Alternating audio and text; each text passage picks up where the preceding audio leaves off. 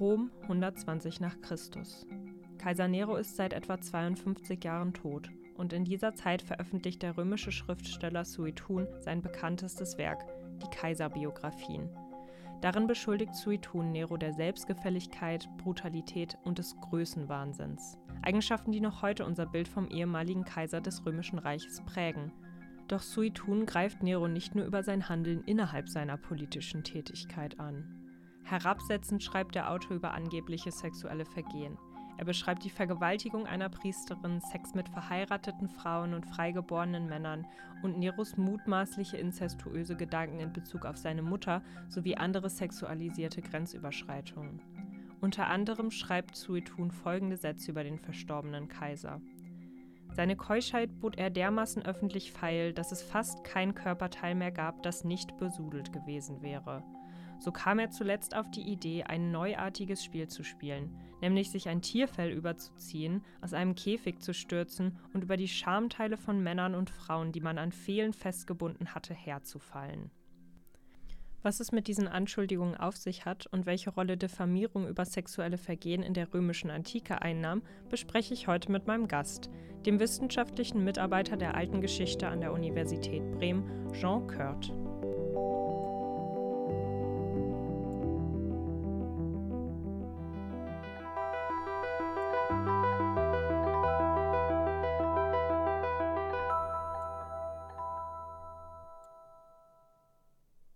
Moin, moin, liebe Zuhörerinnen und Zuhörer. Mein Name ist Jana Timm und ihr hört Cleo, den Podcast des Instituts für Geschichtswissenschaften der Uni Bremen. Und ich sitze hier im Studio mit Jean Kurt. Hallo Jean.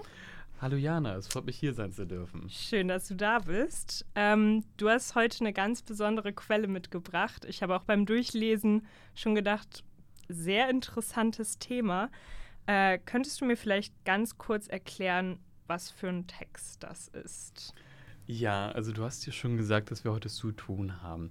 Sutun ist bekannt als Kaiserbiograf. Der hat für die ersten Kaiser im ersten Jahrhundert die Biografien geschrieben und vor allem ist er dafür bekannt, dass er nicht der klassische trockene Geschichtsschreiber ist, sondern eher so ein bisschen, man würde vielleicht modern sagen, ein Gossip-Autor ist. Der bedient sich vieler Gerüchte, vieler äh, Erzählungen, die man vielleicht bei einem klassischen Geschichtsschreiber nicht vorfinden würde. Und unter anderem gehören dazu auch die Bettgeschichten der Cäsaren. Über eine reden wir ja dann heute beim Nero. Ja, genau. Ich habe auch in Vorbereitung auf diese Folge ein bisschen rumgegoogelt und bin dann auf ziemlich viele ja fragwürdige Artikel gestoßen. Also es sind vor allem natürlich nicht wissenschaftliche Artikel gewesen. Ähm, und habe dann da so Titel gelesen wie irgendwie das skandalöse Liebesleben des Kaiser Nero. Und da habe ich mich natürlich gefragt, ob das eine glaubwürdige Quelle ist, aus der man etwas über das tatsächliche Liebesleben des Kaisers herausfinden kann. Also das ist genau die richtige Frage, bei der, die man sich bei diesem Text stellen muss. Und wie du schon andeutest, nein, das ist sehr schwierig bei diesem Text. Also ähm, wir sehen da ganz klar Form der Diffamierung. Wenn man sich Suetun anschaut, merkt man, dass fast jeder Kaiser solch eine, äh, solch eine Charakterisierung durch Bettgeschichten erlebt und dort dann auch sehr bewusst auf solche Abweichungen hingewiesen wird. Ähm, dieses Phänomen, das wir da bei Suetun sehen können, ist kein Einzelfall. Er benutzt das vielfach in seinen Biografien, aber wir finden das auch bei anderen Autoren in Antike, aber auch bei späteren Autoren, dass solche Sexualbeschreibungen genutzt werden, um Politiker zu charakterisieren oder auch zu diffamieren. Und bei Nero muss man das als solch eine Charakterisierung und Diffamierung sehen. Du hast ja gerade in dem Text schon vorgelesen, was er alles angestellt haben soll. Und da geht ganz klar hervor, da gibt es so ein paar Tabus, die gebrochen werden. Inzest, Vergewaltigung, das sind alles Sachen, die Grenzen überschreiten, damit auch die Grenzüberschreitung Neros aufzeigen sollen und damit auch eine gewisse fehlende Kompetenz oder ein fehlendes Maß dieses Politikers aufzeigen können. Und was genau gilt in dieser Zeit im antiken Rom als Grenzüberschreitung? Kannst du das vielleicht noch mal genauer erklären? Sehr gerne. Also grundlegend müssen wir sagen, dass viele Praxen, die wir uns denken können, auch schon bereits in der Antike praktiziert wurden alle Geschlechter, alle Körperteile, all das, was wir uns denken können, das gibt es auch in der Antike. Und das meiste davon wurde auch grundlegend akzeptiert. Homosexualität war nicht verpönt oder auch bestimmte Sexualpraktiken, die jetzt von dem klassischen heteronormativen abweichen, waren auch kein Problem. Grundlegend war eher das Problem oder es bestand eher darin eine Grenzüberschreitung, wenn man die falsche Rolle in diesen äh, verschiedenen Verkehrsformen einnahm. Also bei Nero haben wir zum Beispiel diese Szene, wo er aktiv den Oralverkehr praktiziert. Oralverkehr an sich nicht verpönt in der Antike. Das Problem ist aber, wenn man der aktive Part ist, weil ein Politiker seine Rednerstimme reinhalten muss.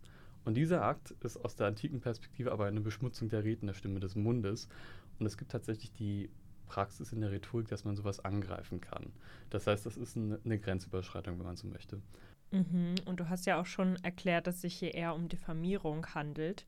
In was für einem Kontext hat Suitun denn dieses Werk überhaupt geschrieben? Also auf was, auf was beruft er sich denn da? Woher kommt dieser Gossip, das Hörensagen eigentlich?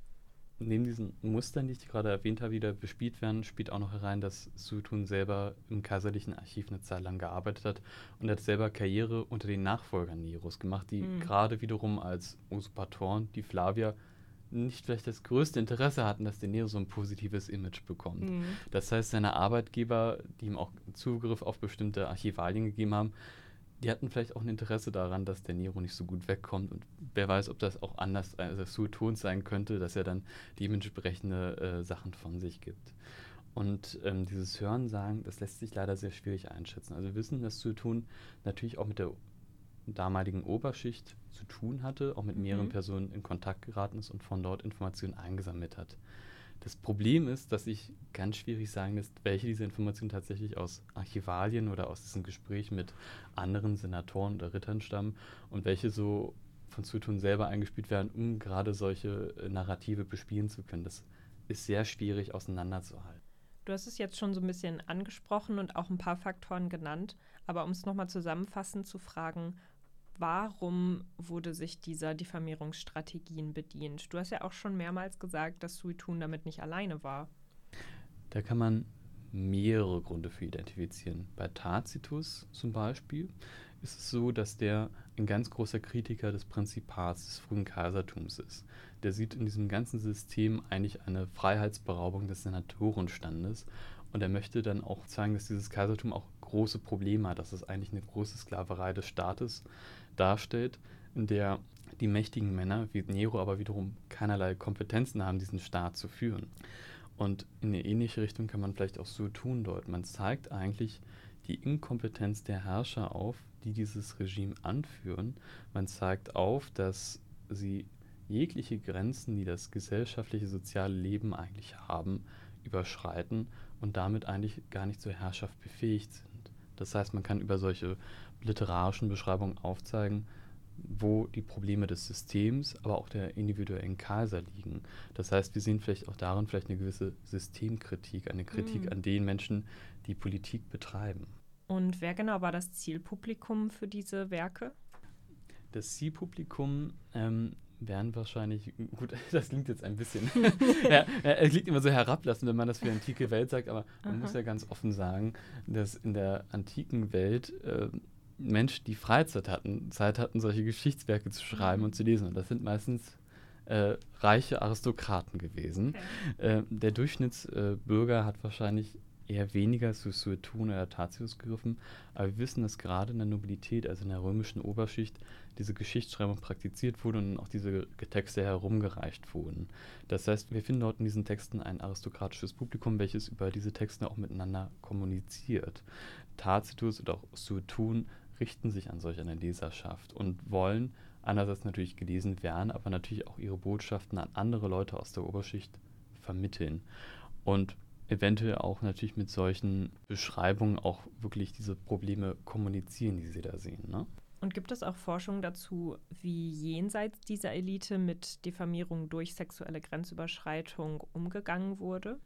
Also jenseits dieser Gruppe sind wir erstmal mit unseren Möglichkeiten, muss man sagen, relativ limitiert. Weil die Literatur, die wir haben, meistens von einer Oberschicht stammt, die wiederum für eine Oberschicht schreibt. Was wir aber haben, sind natürlich so Glücksfunde wie Pompeji, die uns auch einen Alltagszustand aus der Antike konservieren. Und tatsächlich kann man sehen, wenn man sich ein bisschen mit pompeianischen Graffiti beschäftigt, dass auch dort äh, Sexualität ein großes Thema war. Generell, wenn man durch Pompeji läuft, wird man sehr viele, sehr obszöne, sehr offene Darstellungen sehen. Und es gibt halt auch viele Botschaften, die sich die Nachbarn gegenseitig an die Wände geschrieben haben. Das heißt, auch dort kann man sehen, dass bereits Beleidigung und Sexualität zusammengedacht werden und dort auch äh, genutzt werden, um Menschen anzugreifen. Also da kann man das dann auch im Alltag äh, greifen, dass das auch abseits der aristokratischen Kreise eine Rolle gespielt hat. In der Forschung gab es bestimmt, was solche Dinge angeht, auch einen großen Wechsel, oder? Es hat sich doch bestimmt äh, sehr verändert, wie dieses Thema untersucht wird und auf welche Gruppen dieses Thema untersucht wird, oder? Also ähm, Geschlechter, also oder Geschlechtergeschichte in dem Fall, hat einen etwas schwierigen Start in der Altertumswissenschaft gehabt. Das hat ein bisschen gedauert, ehe es angelaufen ist. Da waren die anderen Epochen ein bisschen schneller als wir. Ähm, aber generell wird es aktuell viel erforscht. Bloß das, was ich gerade so beschrieben habe, dieses Zusammendenken von Sexualität und Diffamierung, Invektive, ist bisher noch nicht sonderlich viel erforscht worden. Da hoffe ich mal, vielleicht in Zukunft auch ein bisschen noch was machen zu können. Aber generell gibt es äh, einige Philologen, aber auch Historiker, die da schon einiges gemacht haben. Es ist bloß ähm, häufig leider noch auf solche Sammelgeschichten begrenzt, habe mhm. ich das mhm. Gefühl. Und meistens auch auf den Fokus darauf, dass man aus so einer Benachteiligungs- oder Minderheitenperspektive raufguckt. Das heißt, man schaut, welche sexuellen Gruppen wurden äh, benachteiligt in der Antike, welche hatten Probleme oder ähnliches, dass man aber eigentlich so literarische Stilmuster, die damit bedient werden, das ist leider noch nicht so ganz viel erforscht worden. Mhm. Okay. Ähm, dann würde ich zu meiner allerletzten Frage kommen. Und zwar interessiert mich nämlich, wenn das alles nur Gossip und Hörensagen und Diffamierung ist, was können wir denn dieser Quelle jetzt überhaupt entnehmen? Was können wir daraus lesen und was vor allem können wir daraus lernen? Also ein paar Sachen können wir definitiv der Quelle nehmen, auch wenn es vielleicht nicht unbedingt die tatsächlichen Sexualpraxen von Nero sind. Mhm. Was wir daraus lesen können, ist zunächst einmal ein Idealbild oder auch in dem Fall ein Nicht-Idealbild einer politischen Persönlichkeit, wo wir sehen können, dass anscheinend gerade die sexuellen Praktiken, die Form des Zusammenlebens in einer Partnerschaft von diesem Kaiser nicht erfüllt werden und daraus können wir ziehen, können wir erschließen, welche Bilder eigentlich vielleicht wünschenswert wären, was man eigentlich solch einem Kaiser, solch einem Politiker für eine Rolle zusprechen wollen würde. Zudem können wir, wie ich bereits äh, vorhin erwähnt habe, sehen, dass wir da einen bestimmten Rückbezug auf bestimmte Stilmuster haben, die anscheinend für eine Invektive, für eine Hassrede dienlich sind, die für eine Diffamierung sich eignen und die anscheinend auch bei Kaiser Nero systematisch angewandt werden, dass wir also hier einen Autorenkreis haben oder speziell Suetun haben, der anscheinend Nero gezielt äh, in solch eine Ecke schieben möchte und ihn negativ darstellen möchte. Und die Frage ist, ob wir irgendwas über diese tatsächlichen Vergehen entnehmen können, das bleibt schwierig. Mhm. Also wahrscheinlich sehen wir da tatsächlich mehr ein Verhandeln aristokratischer Ideale an dieser Quelle. Und das finde ich persönlich sehr interessant, weil man einfach merkt, dass diese, diese Sexualität enorm wichtig für das politische Image einer Person ist. Denn in der Praxis denkt man sich ja eigentlich, das, was im Bett läuft, sollte ja eigentlich getrennt sein von dem, was man als Politiker auf einer Rednerbühne oder sowas treibt. Aber anscheinend wird das in der Antike sehr stark zusammengedacht, wenn man auch ein gewisses Männlichkeitsideal oder ein bestimmtes Persönlichkeitsideal erfüllen muss. Und ich würde sagen, dass dieses, dieses, diese Idealvorstellungen nicht mal so antiquiert sind, denn man sieht die teilweise heute tatsächlich noch. Ähm, wenn man daran denkt, der weißrussische Präsident Lukaschenko hat ja mal diese wenig charmante Formulierung gegenüber dem schwulen Außenminister Guido Westerwelle herausgehauen, mhm. lieber Diktator als schwul merkt man, dass solche Vorstellungen ja heute auch noch existent sind. Mhm. Dass heute an Politiker auch noch bestimmte Vorstellungen herangetragen werden, was für Formen der Sexualität, was für Formen der Partnerschaften sie ausleben sollen. Diese Bilder, diese Idealvorstellungen, die haben vielleicht sogar ihre Wurzeln in der Antike aus meiner Sicht. Aber das würde noch ein bisschen mehr Forschungsarbeit verlangen. Aber ich denke, dass man da auf alle Fälle auch eine Verbindung von der Antike zur heutigen Zeit ziehen kann. Ja, vielen, vielen Dank, Jean, für das sehr interessante Gespräch und deine spannenden Antworten. Gerne, freut mich, dass ich da sein durfte. Ja, vielen Dank an dich und an dieser Stelle bedanke ich mich auch bei allen Zuhörerinnen und Zuhörern für das Einschalten in diesen Podcast. Ich hoffe, die Folge hat euch gefallen und ich wünsche euch allen noch eine schöne Woche. Bis zum nächsten Mal.